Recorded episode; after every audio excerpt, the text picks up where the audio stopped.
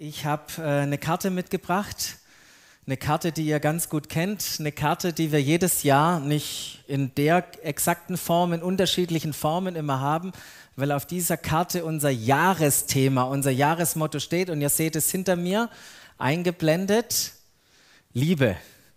Darum geht es in diesem Jahr. Und falls ihr noch keine so eine Karte habt, ich habe ein paar vorne hier mitgelegt. Und ähm, Falls ihr mich mal einladet, keine Erwartung von mir ein Bild aufzuhängen, überhaupt nicht, wie vom Präsidenten oder wie auch immer. Ich habe in Afrika gewohnt, da hängt der Pastor zu Hause, zumindest wenn man heimkommt, äh, wenn der zu Besuch kommt. Aber ich freue mich immer, wenn ich bei Leuten zu Hause bin und diese Karte sehe, weil ich dann genauso erinnert werde wie Sie jeden Tag, wenn Sie da vorbeigehen und sagen, ja genau, das ist unser Jahresthema, da drin wollen wir wirklich wachsen. Und wenn man so viel über die Liebe spricht äh, und drüber redet, dann wollten wir eine Sache auf jeden Fall vermeiden. Wir wollten vermeiden, dass wir Liebe auf etwas reduzieren, was man tut. Und ich hoffe, in den ersten Predigten, die wir hatten über dieses Thema, dass du das noch nicht gehört hast. Dass du nicht mit dem Appell konfrontiert wurdest, der dir sagt, lieb mal bitte mehr. Das wäre echt schön. Das wäre echt für mich schön, wenn du mich mehr liebst. Ich hoffe, das habt ihr, ihr nicht gehört. Ähm, eingestiegen äh, sind wir in das Jahr, dass wir euch hineingenommen haben in, in unseren Wunsch für das Ende vom Jahr. Wir sind nämlich mit dem Ende, vom Ende her sind wir nämlich gestartet und haben uns überlegt, was wollen wir denn am Ende in uns und in unserem Miteinander sehen. Und da, dadurch sind drei Ebenen entstanden unseres Jahresthemas oder wir könnten auch sagen so drei Kreise. Das passt eigentlich auch ganz gut. Und der erste Kreis, da geht es nämlich um dich und mich persönlich. Und wir haben gesagt, das Allerentscheidendste ist, dass jeder von uns persönlich in der Liebe Gottes verwurzelt und gegründet ist. Boah, wenn wir da irgendwann da kann man ja nicht wirklich einen Haken dran setzen. Aber wenn wir das mehr sind, das ist unser, unser Wunsch. Und wenn wir das sind, dann entsteht aus diesem verwurzelt und gegründet sein eine wunderbare Frucht. Ähm, genau, ihr seht es gleich, äh, weil sich gleich das Orangene nämlich auf, auf dieser Karte ändert. Äh, da wisst ihr schon, wie die nächste nämlich aussieht. Die Frucht, die nämlich daraus entsteht, ist, dass wir die Kultur des Reiches Gottes leben, weil wir einander lieben. Wenn wir in Liebe gewurzelt und gegründet sind, dann haben wir die Kapazität, auch andere zu lieben. Und das hoffen wir, dass wir das erleben werden. Diese Reich Gottes Kultur unter uns, weil ihr kennt ja das Gebot, was Jesus uns gegeben hat, oder kennt ihr das noch? Habt ihr es mittlerweile? Liebt einander so, wie ich euch geliebt habe. Und es ist schön, wenn wir das tun untereinander.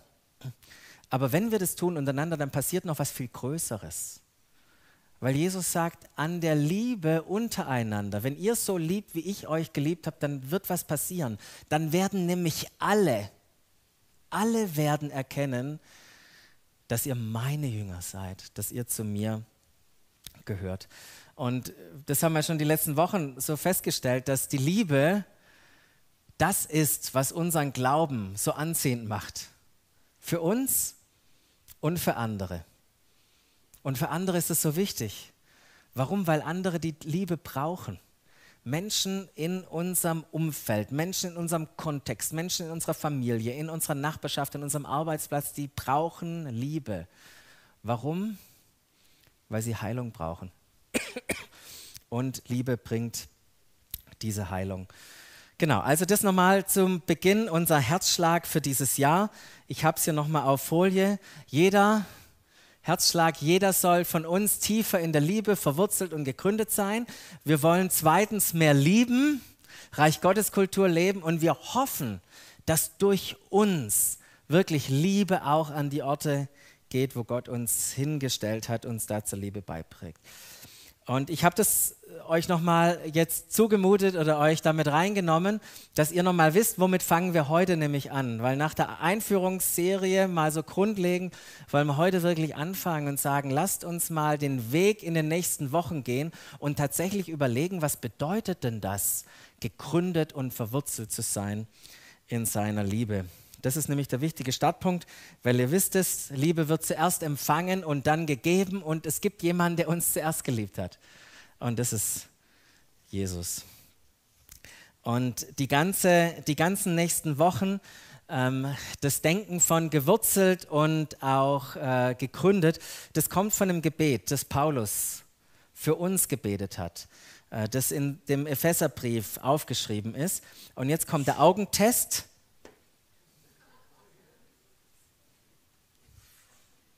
Ja, ob ihr eine neue Brille braucht.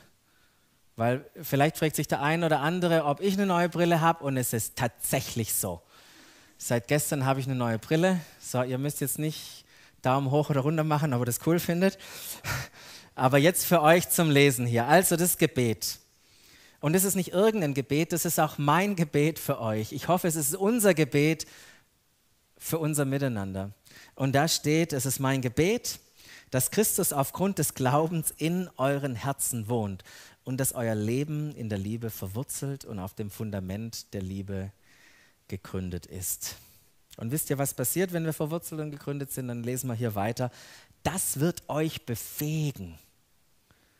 Es wird euch befähigen, zusammen mit allen anderen, die zu Gottes heiligen Volk gehören. Das sind wir Paar und noch ganz, ganz viele mehr. Die Liebe Christi in allen Dimensionen zu erfassen. Und jetzt macht Paulus das Fass auf und sagt, es gibt eine Breite und eine Länge und eine Höhe und eine Tiefe. Und das hört da nicht irgendwo auf, sondern es ist so gewaltig, dass Paulus auch sa sagt, das kann man gar nicht vollkommen verstehen. Und deshalb betet er weiter und sagt, ja, ich bete darum, dass ihr seine Liebe versteht, die doch weit über alles Verstehen hinausreicht. Und dass ihr auf diese Weise mehr und mehr in der ganzen Fülle des Lebens, äh, von der ganzen Fülle des Lebens erfüllt werdet, das bei Gott zu finden ist. Das ist sein Gebet und dann geht es noch ein bisschen weiter. Und das ist vielleicht auch das, was ich vorher gerade im Einstieg meinte. Wir können Liebe nicht kognitiv erfassen. Wir können uns versuchen, der Liebe anzunähern. Aber wir müssen sie ergreifen oder noch besser, wir müssen von ihr ergriffen werden. Und wisst ihr, wann das geschieht? Es geschieht dann, wenn wir uns lieben lassen wenn wir uns lieben lassen. Und ich glaube, das ist eine wichtige Frage für, für jeden von uns.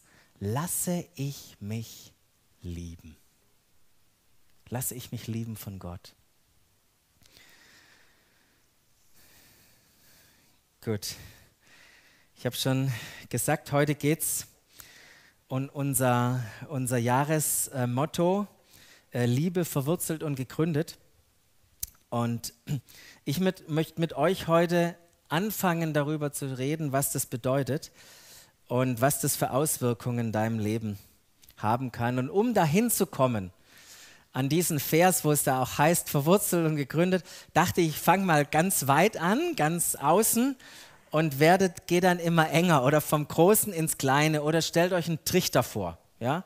Und ihr seht es hinter mir, äh, wenn ihr weiterklickt, da seht ihr dann, wie ich diesen Trichter meine. Klickt mal weiter und weiter und das ist der Trichter.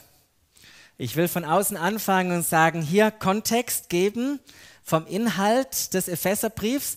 Dann schauen wir uns mal das Gebet an, das ich gerade gesprochen habe oder äh, wo ich gerade auch einen Teil auch vorgelesen habe. Dann gehen wir in drei Zusprüche rein und dann diese eine unglaubliche Wahrheit, verwurzelt und gegründet zu sein. Und wenn ihr denkt, ich brauche da ganz lange, dann habt ihr nicht recht. Ich guck mal. Jetzt gucken wir mal, wie schnell wir da durchkommen. Aber wir starten hier beim Kontext und Inhalt des Briefes. Für mich war das faszinierend, mich da wieder zu beschäftigen, wo Paulus diesen Brief geschrieben hat. Der hatte nämlich richtig viel Zeit, den Brief zu schreiben. Wisst ihr warum? Er saß nämlich im Gefängnis, vermutlich in Caesarea saß er da schön da und hat Briefe geschrieben an die Gemeinden. Und interessant finde ich auch, dass Epheser- und Kolosserbrief, könnt ihr mal beide lesen, das sind 30 Verse ungefähr gleich formuliert, weil die sind fast zur gleichen Zeit entstanden. Wahrscheinlich wurden die auch zusammen geschickt. Weil Epheserbrief, das ist auch das Interessante, der ist nicht an eine bestimmte Gemeinde geschrieben, auch wenn er Epheserbrief heißt. Warum vermuten wir das oder warum vermuten die schlauen Theologen das? Jetzt habe ich mich zu denen dazugezählt gerade, gell? So, so fast. Warum vermuten die schlauen Theologen das? Weil Paulus nicht in eine konkrete Gemeindesituation reinschreibt. Er schreibt nicht von irgendwelchen Grüßen an die Leute, die er richtig gut kennt. Ich meine, mit denen in Ephesus, mit den Ältesten, da war er aber sowas von dicke. Das waren seine richtigen Buddies. Die erwähnt er auch gar nicht. Ähm, und es ist sein unpersönlichster Brief und die Vermutung liegt nahe, dass dieser Brief tatsächlich ein Rundschreiben ist an alle Gläubigen, die da in diesem kleinen asiatischen Raum, so die Türkei heute, äh, der asiatische Teil, die da in Gemeinden sind. Und da ist dieses Rundschreiben hingegangen und wahrscheinlich hat es angefangen in Ephesus ging es rum, Laodicea, Kolossee und was weiß ich, die ganzen Städtchen kamen wieder in Ephesus an und da haben die einfach gesagt, ja, behalten wir den mal, den Brief. wahrscheinlich heißt er deshalb der Brief an die Epheser. Und äh, wenn wir angucken, an wen der Brief geschrieben ist, ist auch interessant. Es schreibt an Menschen, die Jesus kennen. Also Leute wahrscheinlich wie du und ich, die Jesus kennen. Und ähm, und äh, er schreibt da tatsächlich auch an beide Gruppen. Er schreibt einmal an das, äh, hat er Leute im Kopf, die, die Jesus äh, oder die, die bisher nicht äh, irgendwie mit dem Glauben konfrontiert waren, also Juden, die Christen geworden sind, aber er schreibt genauso auch zu Juden, die zum Glauben an Jesus gekommen sind. Beide hat er da im Kopf. Und er hat ein, ein zentrales Ziel auch mit diesem Brief. Und das war, den, den Jesus-Nachfolgern zentrale Wahrheiten ihres Glaubens vor Augen zu führen. Warum? Weil sie das bewahren sollte vor falscher Lehre. Wir sind ja so 58 nach Christus gerade unterwegs und das sind schon zwei plus Jahrzehnte. Äh, nach der Auferstehung, nachdem Jesus weg war und äh, so Städte waren ja religiöse Zentren. Und die Leute, die zum Glauben gekommen sind, die haben auch ein bisschen so ihre Vorstellung mit reingebracht.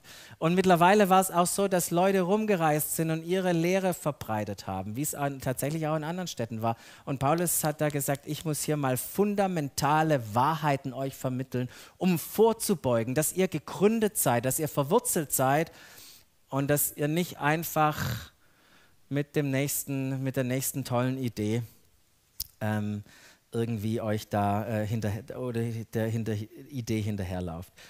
Genau, also wenn du mal herausfinden willst, was die zentralen, die wirklich zentralen Dinge sind für dein Glaubensleben, dann guck mal in den Epheserbrief rein. Und mich begeistert der Epheserbrief dermaßen. Ist so ein schöner Brief. Ähm, weil er so in einer wunderbaren Art und Weise entfaltet, was Jesus für uns vollbracht hat und was Gott uns in Jesus alles geschenkt hat. Ich habe da mal so ein paar Sachen auf, auf Folie geschrieben. Hier, es geht um Gnade und die Verbundenheit mit, mit Gott. Es geht um no, unser neues Leben, die Segnungen, die dazugehören. Es geht um die Macht Gottes, die er hat, um, um seine Gemeinde. Es geht um die Einheit, die neue Familie, die wir sind, mit, äh, zwischen Juden und Nichtjuden. Es geht um, um Berufung.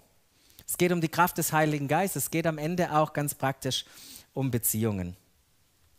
Und ich finde es so schön, äh, wenn ich so diesen Brief an, an, anschaue, dass ich wieder konfrontiert werde mit diesen Wahrheiten. Aber wisst ihr, die Wahrheiten nur zu lesen oder zu hören, das ist nett, aber sie verändern noch nichts. Was es braucht, ist, dass die Wahrheiten wie so ein Same in mein Herz fällt und dort Wurzeln schlägt und wächst und Frucht bringt. Versteht ihr, was ich meine? Erst dann, dann macht es einen Unterschied in unserem Leben. Ansonsten sind es nur äh, nette Wahrheiten. Und Paulus wusste noch eine andere Sache. Er wusste, dass Worte allein nicht reichen. Und deshalb finde ich das so, so außergewöhnlich an diesem Brief, wie an den unterschiedlichsten Stellen immer wieder ein leidenschaftliches Gebet von Paulus kommt, der sagt, ich habe euch jetzt was gesagt, ich habe euch jetzt was geschrieben, aber das reicht nicht. Jetzt bete ich für euch, jetzt spreche ich was in euren Geist hinein. Jetzt leiste ich Fürbitte für euch, nur dass ihr es wisst. Das ist nicht nur Worte, das sind Gebete, das ist geistliche Autorität, die da mitkommt, um, um um euch wirklich diesen Samen ins Herz zu legen. Nicht, dass er einfach wieder mit dem nächsten Windstoß verschwindet. Leidenschaftliches Gebet. Und ein leidenschaftliches Gebet von Paulus, das sind wir ja gerade mittendrin, das wollen wir jetzt angucken. Also das nächste, unser Gebet, das uns äh, gerade wichtig ist. Und das Gebet, das startet nicht, wie es auf eurer Karte steht, im Kapitel, äh, im Vers 17, sondern tatsächlich schon im Vers äh, 14. Und ich dachte, ich bringe mal die Elberfelder mit, da ist es dann ein bisschen kürzer und auf den Punkt und ich erkläre es euch, aber es ist richtig gut auch äh, hier äh, beschrieben. Da heißt es mit 14, da fängt es nämlich an, deshalb beuge ich meine Knie vor dem Vater. Deshalb. Wenn da deshalb steht, dann bezieht sich auf etwas, was drei Kapitel vorher Paulus alles geschrieben hat. Deshalb. Nachdem ich euch das geschrieben habe. Deshalb. Deshalb kann ich nicht anders. In der NGÜ heißt es übersetzt, wenn ich mir das alles vor Augen halte, was ich gerade drei Kapitel lang euch geschrieben habe, ich kann nicht anders, als auf die Knie zu gehen, anbetend vor dem Vater, weil das so gewaltig ist. Ich kann nicht anders. Ich muss kniend mich beugen. Und, und was ist damit gemeint? Beten. Eine äußere, äh, äh, eine äußere Handlung, die etwas Inneres ausdrückt. Wenn wir auf die Knie gehen und anbetend vor Gott sind, dann drücken wir etwas aus, was in uns ist. Und das ist, was Paulus hier macht. Und wisst ihr was, er kniet nicht für irgendeiner tollen Idee, sondern er kniet vor dem Vater. Vor dem Vater von allen Völkern heißt es da, ob die im Himmel sind oder auf der Erde. Und er hat allen ihren Namen gegeben. Und damit meinten, meinen wir nicht, dass wir die Schwaben sind, weil das Gott so festgelegt hat, oder die Badenzer oder wie auch immer, das ist nicht gemeint. Aber mit Namen geben meint Gott, da ist eine Zugehörigkeit. Ihr gehört zu mir. Ich gebe euch eine Identität. Und äh, das ist das Schönste, was, was wir vom Vater wirklich bekommen, ist Zuspruch, ist Identität. Das ist das größte Recht, das größte Vorrecht, was wir, was du und ich haben, ist übrigens, dass wir Sohn und Tochter Gottes sein können. Das ist das größte Vorrecht, was wir haben. Und das haben wir von dem Vater, von, vor dem Paulus sich nieder, niederkniet. Und dann fängt Paulus an oder betet er weiter. Und dann betet er für uns.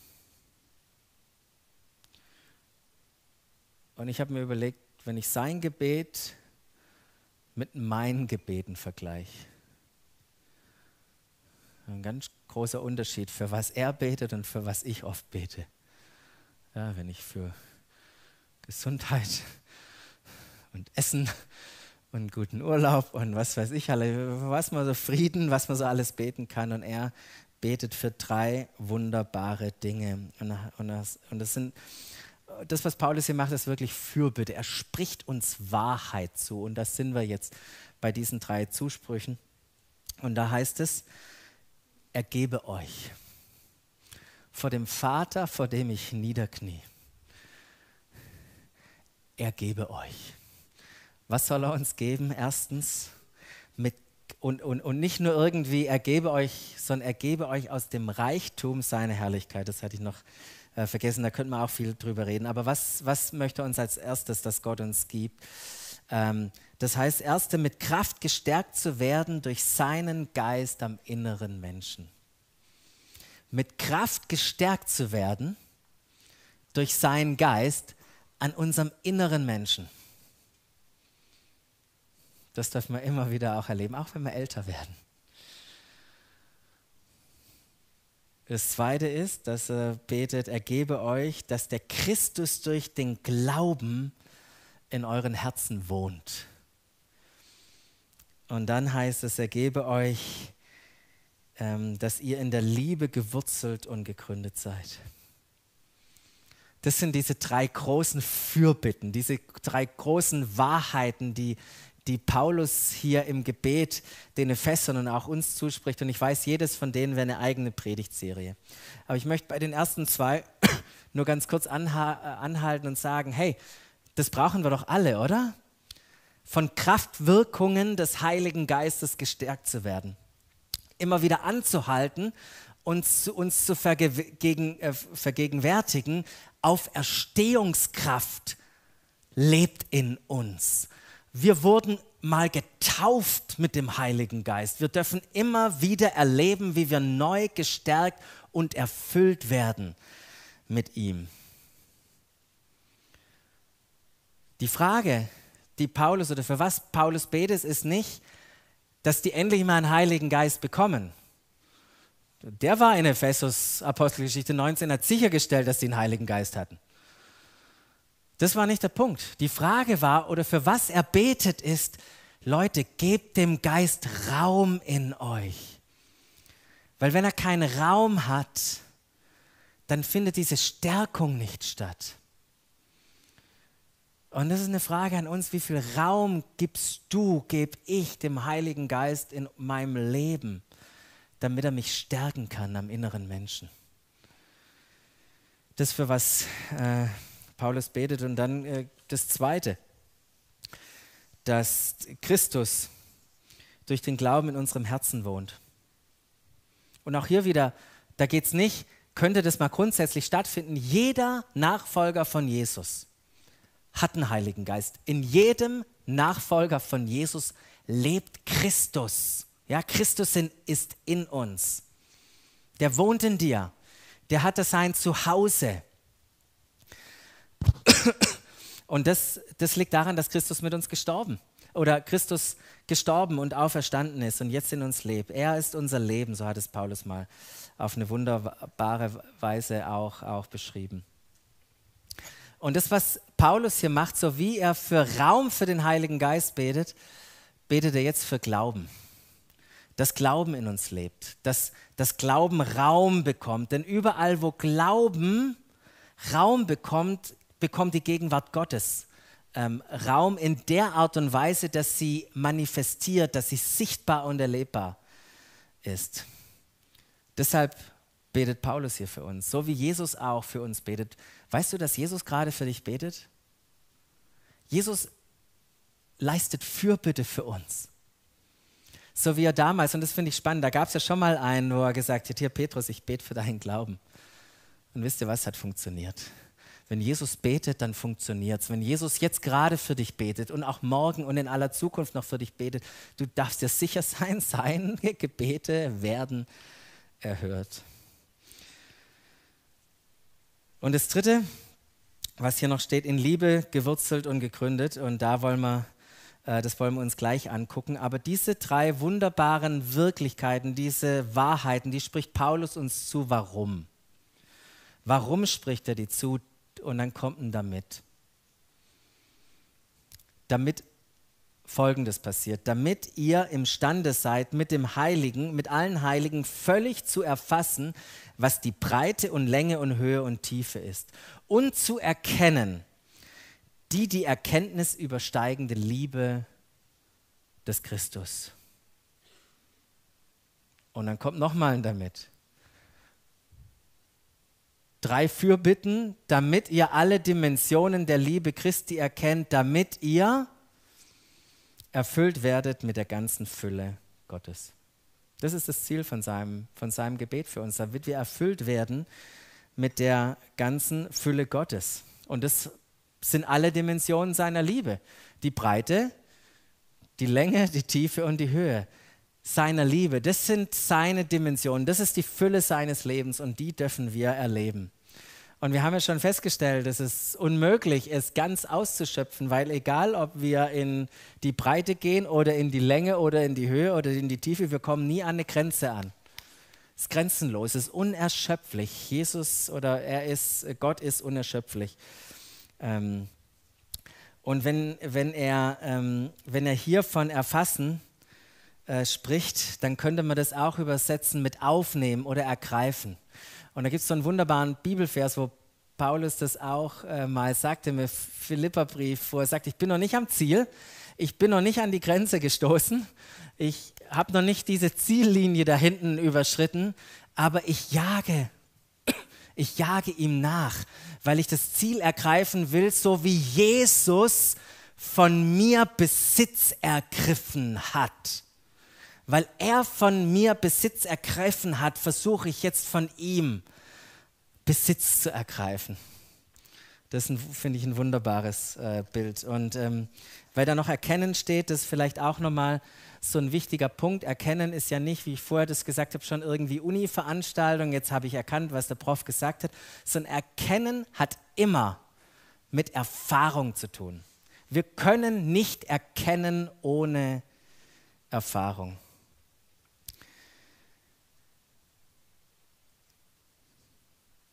Erfahren und erkennen und erfassen, dass wir in Liebe gewurzelt und gegründet sind.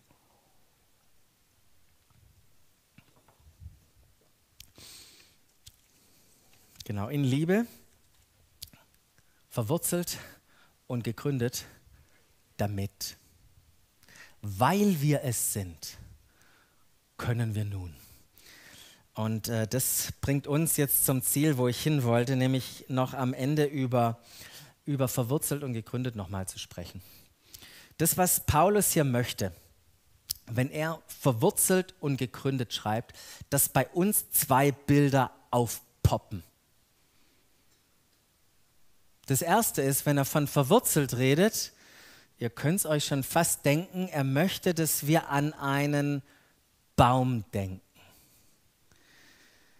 Und das ist ja so ein organisches, biologisches Bild. Und dann schreibt er noch gegründet. Und wenn du das Wort gegründet hörst, dann sollst du an ein Haus denken, das auf ein Fundament gebaut ist. Und das ist ja eher so was Technisches.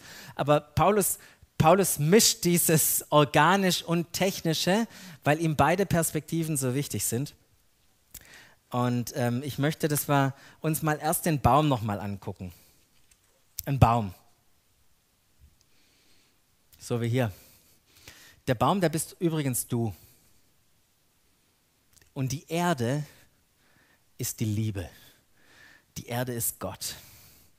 Und wenn wir über, über verwurzelt reden, dann reden wir nicht über so ein kleines Mini-Bäumchen, was irgendwie was man irgendwie leicht ausreißen kann. Wir, bei uns ist letztens in irgendeine dieser Pflanzen ist so, ein, äh, so eine Walnuss reingeflogen. Jetzt haben wir die kräftig gegossen, ist die Walnuss auch. Ich dachte beim Vorbeigehen, was ist denn das? Da wächst da Unkraut raus. So, wir haben es rausgezogen, es war richtig einfach. Jetzt ist es im Glas draußen, so eine nette kleine Walnuss mit so einem kleinen Stängel dran und ein paar Blättern, habe ich jetzt nicht dabei. Aber das ist nicht, was Paulus hier meint. Wenn Paulus hier sagt, verwurzelt, dann geht es an einen dicken Baum. Ich habe, genauso wie hinter mir, ich habe äh, letztes Jahr um die Zeit, man muss ja immer vor einer gewissen Zeit, muss man äh, die Sträucher wegmachen aus seinem Garten. Und weil wir einen Garten gemacht haben, mussten da ein paar Sträucher weg. Und dann dachte ich, ja, jetzt gehe ich mal raus und hau die Sträucher geschwind um. Geschwind. Ein, nach einer vielfachen, längeren Zeit als gedacht. Unter zur Hilfenahme von Äxten, von meiner Handkreissäge, um irgendwie diese Sträucher rauszumachen, habe ich obsiegt. Und das waren Sträuchle oder Sträucher. Das waren keine Bäume. Die Wurzeln hier, die gehen in die Tiefe. Und während der Baum nach unten wächst, in die Erde und gesund wird und gesund ist, wachsen seine Äste nach oben, immer weiter nach oben in die Höhe, Tiefe und Höhe. Wenn du verwurzelt bist in Christus und immer mehr Erfahrungen machst mit ihm, dann gehst du immer tiefer mit ihm. Und während du mit ihm tiefer gehst, gehen deine Lebensäste, die gehen immer höher. Und während du anderen dienst, während du Gott preist, so, wie auch immer, erlebst du ihn auch und du gehst höher mit ihm. Tiefe und Höhe. Das ist das eine Bild. Das andere Bild ist von einem Haus. Ich habe da versucht, irgendein Fundament zu finden, bei dem bin ich hängen geblieben. Ähm, dein Leben ist ein Haus. Und die Liebe ist das Fundament. Ein Haus steht immer auf dem Fundament. Die Frage ist, auf welchem. Und ein Fundament ist, hat ja eine Länge und eine Breite. Das ist, was ein Fundament hat. Ein Fundament wächst nicht unbedingt in die Tiefe, auch nicht in die Höhe. Aber wenn du an einem Haus noch ein Zimmer dran bauen willst, dann erweiterst du das Fundament, dann wird es länger und breiter. Und wenn wir unser Leben auf Christus gebaut leben, dann erleben wir, dass er das Fundament ist, welches stabil und sicher ist. Dann erleben wir, dass er unter uns ist, dass wir nicht auf Sand bauen, sondern auf ihm als den Felsen, dass er uns trägt. Das ist mit Breite und Länge gemeint. Und wenn wir dort im Gebet lesen, in Liebe gewurzelt und gegründet sein, dann ist es nicht etwas, was wir machen können. Sonst wären wir wieder auf uns selber gegründet, auf dem, was wir machen können. Nein, da steht was ganz anderes.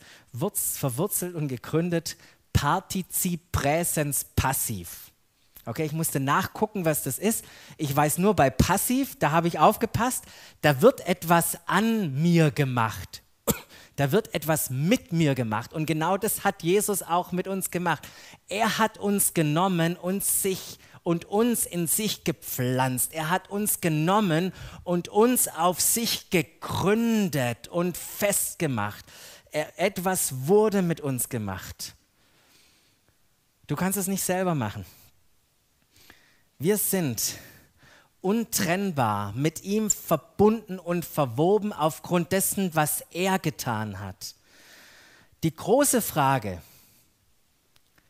die daraus folgt, ist lediglich, ob wir das Bewusstsein dafür haben, was mit uns passiert ist. Ob wir das Bewusstsein haben, dass wir verwurzelt und gepflanzt sind. Das ist die große Frage. Und das dürfen wir empfangen. Wir dürfen das empfangen. Genauso wie wir Liebe empfangen dürfen. Wir dürfen Realität empfangen, Offenbarung empfangen. Und das ist eine Einladung von Gott an uns, das zu empfangen, in dieses Bewusstsein hineinzukommen. Weil wenn das passiert, dass wir in dieses Bewusstsein reinkommen, dass wir verwurzelt und gegründet sind, dann hat es Auswirkungen auf unser Leben. Und ich möchte vier kurz nennen. Vier Auswirkungen gibt es sicherlich noch mehr. Aber das Erste, was wir erleben dürfen, ist Stabilität. So ein Baum, der richtig gepflanzt ist, so ein Haus, das auf ein, auf ein Fundament gegründet ist. Leute, es ist egal, ob gerade äh, Hitze oder Trockenheit da ist, ob gerade ein Regenmonsum kommt, ob gerade ein Sturm kommt. Es steht stabil, es steht sicher. Und das gilt auch für unser Leben. Wenn wir wirklich dieses Bewusstsein haben, in Jesus verwurzelt und gegründet sein, dann, dann, dann dürfen Stürme kommen. Und ich kann euch sagen, die werden kommen. Aber wir dürfen erleben, dass wir verwurzelt und gegründet sind und Stabilität haben. Gesellschaftliche Entwicklungen. Wisst ihr, äh, wie sich die Zinsen entwickeln? Das muss uns keine Angst machen. Wer gerade die politische Macht hat, muss uns nachts nicht schlaflos machen. Wie dich dein Chef momentan behandelt, muss dich nicht zur Verzweiflung bringen. Schlechtes Gerede über dich muss dich nicht minderwertig zu Boden drücken. Und du könntest vielleicht für dich deine Situation, in der du gerade bist, reflektieren und dich fragen, das, was die Situation mit der macht, mit, mit mir macht, muss das so sein? Oder wie bin ich gegründet und verwurzelt? Dinge um uns herum müssen uns nicht mehr substanziell beeinflussen. Nichts kann uns mehr von seiner Liebe trennen. Und ihr könnt mal Römer 8 angucken, da schreibt es so Paulus so, nichts kann uns mehr trennen. Nichts kann uns mehr trennen. Ja, dass weder, weder Not, Angst, Verfolgung, Hunger, Entbehrung, Lebensgefahr, Schwert, das Schwert des Henkers und da sagt er, nichts kann uns mehr trennen. Und Paulus redet hier nicht oder schreibt hier nicht nur von Theorie. Ich habe mal gehört, die Sachen können uns nicht trennen, sondern Leute, ich war an all diesen Punkten und ich kann euch sagen, nichts kann uns von seiner Liebe trennen. Und jetzt sitzt er momentan im Gefängnis und schreibt diesen Brief sagt, seid gegründet und verwurzelt. Ähm, ja, Schwierigkeiten werden kommen. Aber die Liebe möchte uns durch jede Situation tragen. Und wisst ihr auch, was die Liebe tut? Sie treibt Angst aus. Liebe treibt Angst aus. Das war das Erste, Stabilität. Das Zweite, was wir erleben dürfen oder was die Liebe uns schenkt, ist Sicherheit. Liebe spricht uns etwas zu. So wie der Vater Jesus bei der Taufe von Jesus zugesprochen hat, du bist mein geliebter Sohn, an dir habe ich wohlgefallen. So spricht Gott es uns zu. Das hat der Vater dem äh, Jesus zugesprochen, bevor Jesus irgendetwas gemacht hat. War Zuspruch da, war Wohlwollen da. Und Jesus wusste, egal wo ich hingehe, in jede Situation, der Vater ist mit mir. Er wird mich nie verlassen, er wird immer zu mir stehen. Wenn wir auch das Leben von Paulus reflektieren, wir sehen, genau die gleiche Haltung, genau die gleiche Überzeugung, die er hatte. Und das ist die Frage, tragen wir diese Worte in uns? Du bist geliebt, du hast Wohlgefallen an mir. Das verändert unser Leben. Wenn wir diesen Zuspruch nicht haben, wisst ihr, wie wir dann rumlaufen? Wie Waisenkinder. Wisst ihr, was das Zeichen ist eines Waisenkinds? Unsicherheit. Unsicherheit. Ständig nie zu wissen, woran ist man. Und Gott spricht dir zu. Du bist geliebt, bist verwurzelt, gegründet in mir. Und ich finde es so schön, dass wir in diese Stabilität und die Sicherheit auch hineinwachsen dürfen, indem wir sie erfahren. Ähm, ich hatte letztes Jahr mal so eine Situation, wo ich mir echt Sorgen gemacht habe. Ich habe mir echt Sorgen gemacht. Und ich habe das dann irgendwann gemerkt, wie viel Sorgen ich in meinem Leben habe. Oder gerade auf dieser ein, aufgrund dieser einen Sache. Und ich habe dann einfach für mich entschieden, hey, weg mit der Sorge. Practice what you preach. Ja, Jesus, ich stehe auf dir. Ich, ich glaube deinem Zuspruch. Ich vertraue dem, was du sagst. Und ich habe erleben dürfen, wie Gott die Situation komplett verändert und zum Guten führt. Und habe einfach gemerkt, wow, ich erlebe diese Liebe. Ich habe erfahren Tiefe, Höhe, Breite, Länge. Ich bin weitergekommen, ihn zu entdecken. Und es macht was mit uns. Wenn du die Erfahrung hast, hast du, deine Wurzeln werden, werden weiter und tiefer. Und das beeinflusst die Art und Weise, wie du lebst. Und dazu lädt Jesus uns eins. Und das macht uns reifer. Das wäre der dritte Punkt, äh, der mir noch wichtig ist, reifer. Wir ziehen unsere Kraft aus den Wurzeln, aus dem Boden heraus. Und wenn wir das tun, dann sind wir gesund und dann wachsen wir.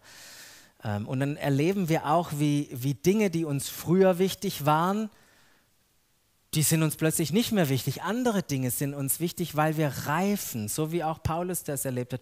Was ich früher dachte, das ist echt Dreck. Jetzt habe ich ganz neue Prioritäten in meinem Leben. Und dann erleben wir auch, was, was da so schön im, in den Psalmen steht, von Psalm 1, wo äh, wir da verglichen werden wie einem Baum, der zwischen Wasserläufen gepflanzt wurde.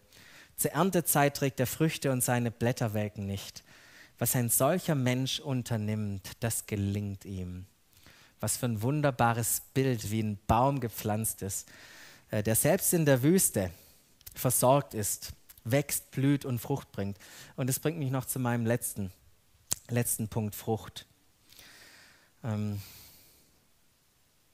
wenn ein Baum Wurzeln hat, können wir Frucht erleben. Ähm, Aufnahme von Nährstoffen. Das ist gut für den Baum, aber plötzlich merken wir auch, da entsteht was am Baum. Und das macht nicht, passiert nicht irgendwie von Anstrengung, dass der Baum irgendwas Besonderes machen muss, sondern es ist einfach ein ganz natürlicher Prozess. Frucht entsteht. Und was ist die Frucht, die entsteht, wenn wir in Liebe verwurzelt sind?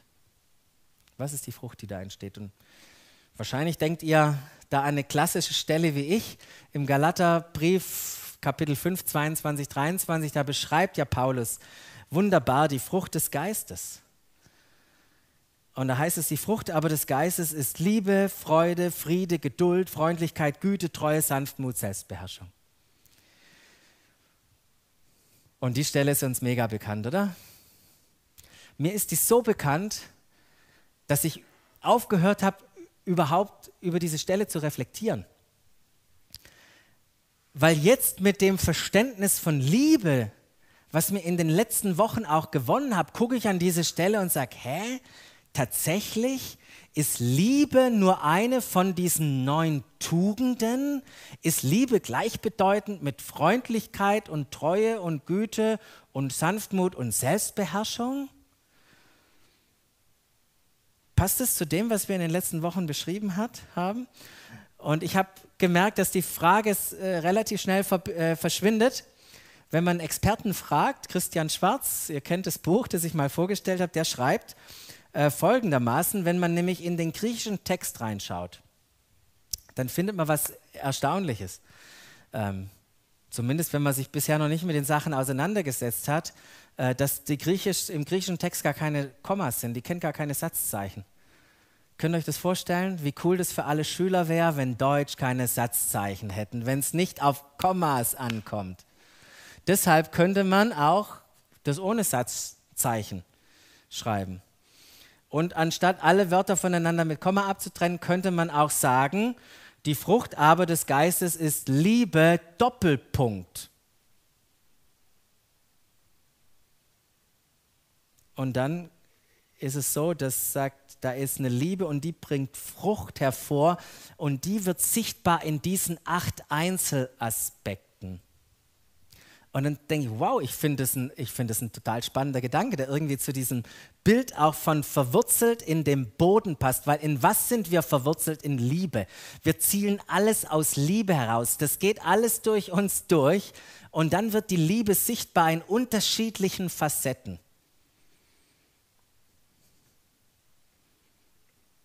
Okay, ihr seid nicht so begeistert, aber ich finde, ich finde, da kann man mal richtig drüber nachdenken, wie Liebe sichtbar wird durch diese einzelnen Facetten. Ähm, fokussiere dich auf die Wurzeln. Das ist die Botschaft dahinter, die ich auch so wahrnehme. Fokussiere dich auf die Wurzeln. Werd dir bewusst, dass du verwurzelt bist in dieser Liebe und dann wird nämlich etwas entstehen, auch eine Frucht in deinem Leben. Stabilität, Sicherheit, Reife und Frucht.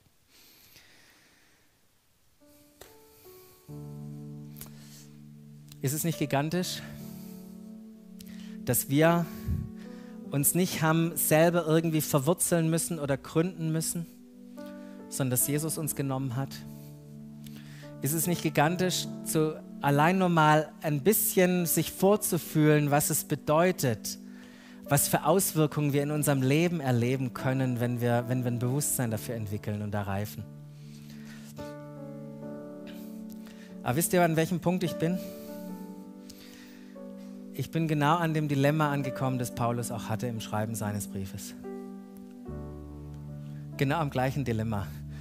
Ich habe euch so viele Wahrheiten gerade gesagt, nicht geschrieben, aber gesagt. Ich habe gerade versucht, euch so viel Inhalt zu vermitteln. Aber Worte allein reichen nicht. Worte allein reichen nicht. Die Liebe zu verstehen geht über Verstehen hinaus. Es braucht eine geistliche Offenbarung. Es braucht einen Heiligen Geist jetzt, der uns das erklärt. Es braucht Gebet. Vielleicht braucht es für den einen oder anderen heute Morgen hier auf die Knie zu gehen. Zu knien sage ich, knie vor dir, Vater, vor dir, Gott. Du bist Liebe, zeig dich mir. Offenbar du dich mir.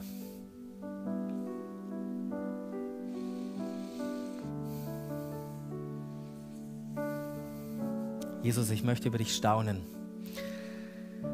Und ich möchte dich erkennen. Und ich möchte dich einladen, mich zu lieben. Ich möchte mich von dir lieben lassen. Ich will mich von dir stärken lassen. Ich will mich von dir von Erkenntnis beschenken lassen, mit Erkenntnis beschenken lassen. Ich möchte alles von dir empfangen.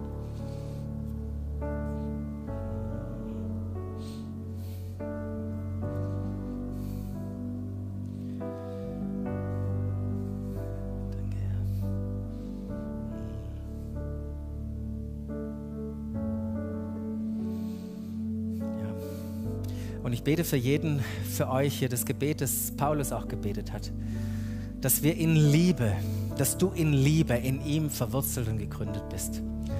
Ich bete nicht heute Morgen für dich, dass du mehr liebst, sondern dass du mehr von dieser Liebe ergriffen wirst, dass du sie verstehst, dass du sie erfasst, dass du sie erfährst